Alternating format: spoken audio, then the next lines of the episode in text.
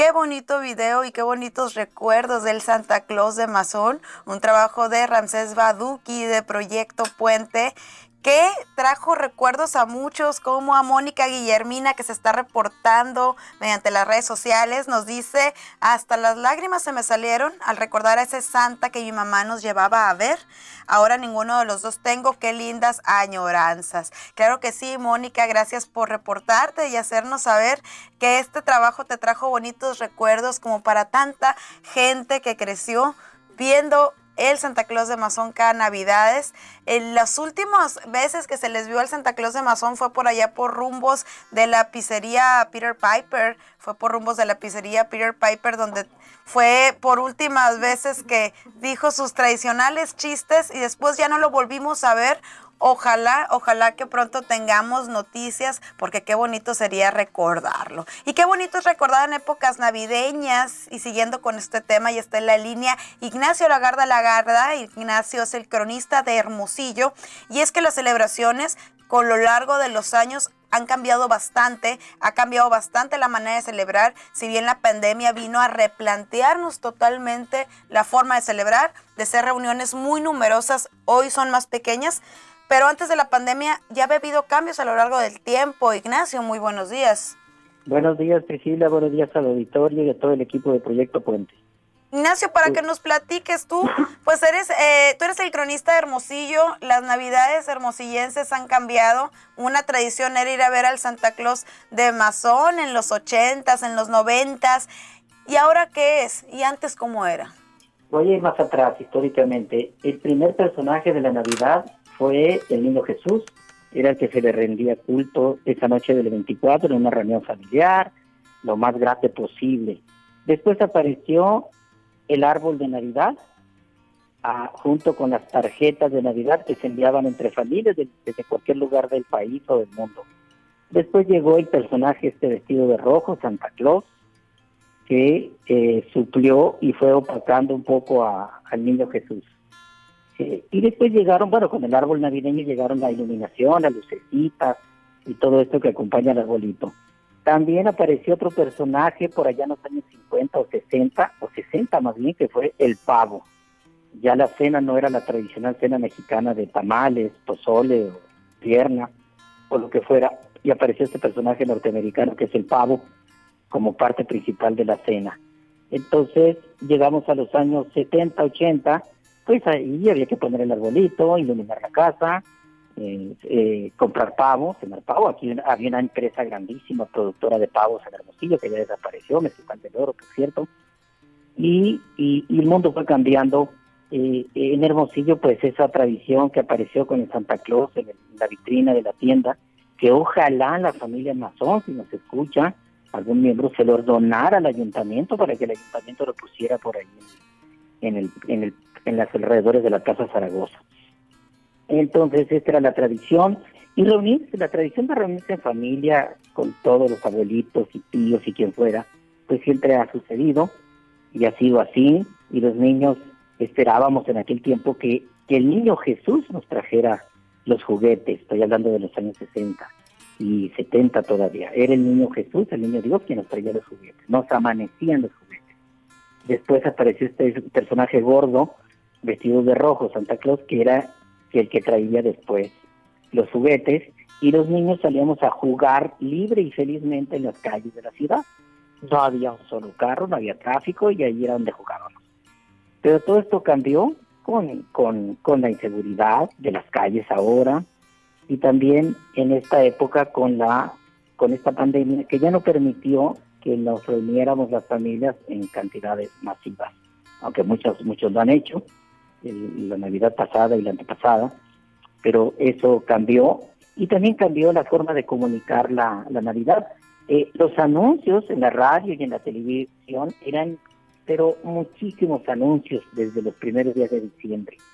Eh, bombardeaban la televisión y la, y la radio con los anuncios de la Navidad, de las tiendas, de las ofertas, los juguetes no eran muchos porque no se importaba en ese tiempo juguetes de Estados Unidos, eran juguetes nacionales. Las tiendas anunciaban sus ofertas, había los circos de los juguetes en los años 70, recuerdo, el circo de los juguetes por la, por la calle Matamoros, y, ahí podíamos ir a, ver qué era lo que queríamos comprar, pero una inmensa carpa llena de juguetes. Otros estaban por el periférico, que le llaman solidaridad ahora. Esas costumbres y tradiciones ya no existen. Íbamos a las tiendas a ver los juguetes, señalábamos el juguete que queríamos eh, que nos trajera Santa Claus, le mandábamos una carta a Santa Claus, el niño, eh, en función de lo que veíamos en los, circos en, las carpas o en las tiendas y también en función de lo que veíamos en la televisión. Todos queríamos un juguete Lili que era una marca mexicana que desapareció, una autopista. Todo eso desapareció. Esperábamos jubilosos la llegada de las tarjetas navideñas que nos llegaban de otras ciudades, de nuestros familiares, que las poníamos en, los en el arbolito de Navidad y se llenaba el arbolito de tarjetas navideñas, que llegaban hasta enero, por cierto, todavía estaban llegando retrasadas.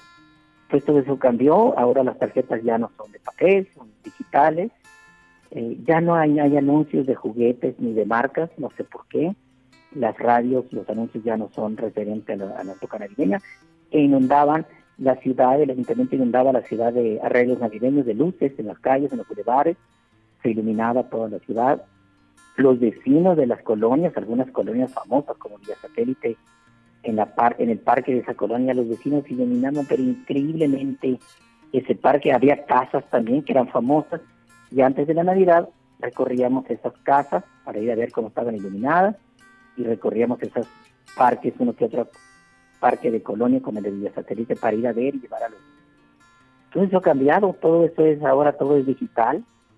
Eh, ya no vemos a Santa Claus, ni siquiera lo vemos por ahí anunciando fuera de una tienda vestido de Santa Claus algún personaje.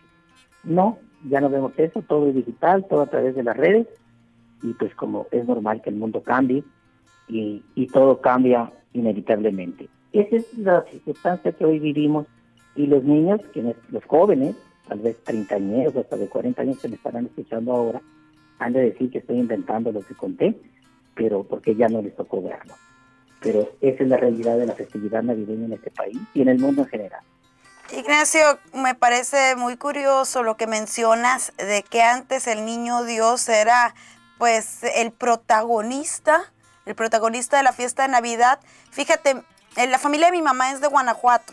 Entonces, en Guanajuato tienen una tradición que todavía se pone el niño Dios en medio de la mesa y se le canta. Mi mamá trasladó esa costumbre a las navidades en mi casa, pero yo cada que le cuento a alguien que el niño Dios es el protagonista de la fiesta, pues parece algo bastante extraño, como para también puede resultarlo este punto que también señalas, cómo era este rollo publicitario de los juguetes. Yo me acuerdo que los niños veíamos los comerciales de En Familia con Chabelo que era el que nos adelantaba los juguetes que, se, que uno tenía que pedir en la cartita, en la cartita de Santa. Era el, que nos adelantaba que iba a estar de moda, que se estaba usando. Entonces era muy, muy interesante porque a falta de redes sociales, pues así era como teníamos conciencia cuál, cuál era el nuevo modelo que había surgido de un juguete en específico y bueno, esta tradición de que el 25 de diciembre los niños jugando en las banquetas de las calles, todavía ni siquiera eran fraccionamientos, con sus patines, con sus bicicletas. Hoy debido a la delincuencia, pues, pues ya no existe tanta libertad ni siquiera para este tema.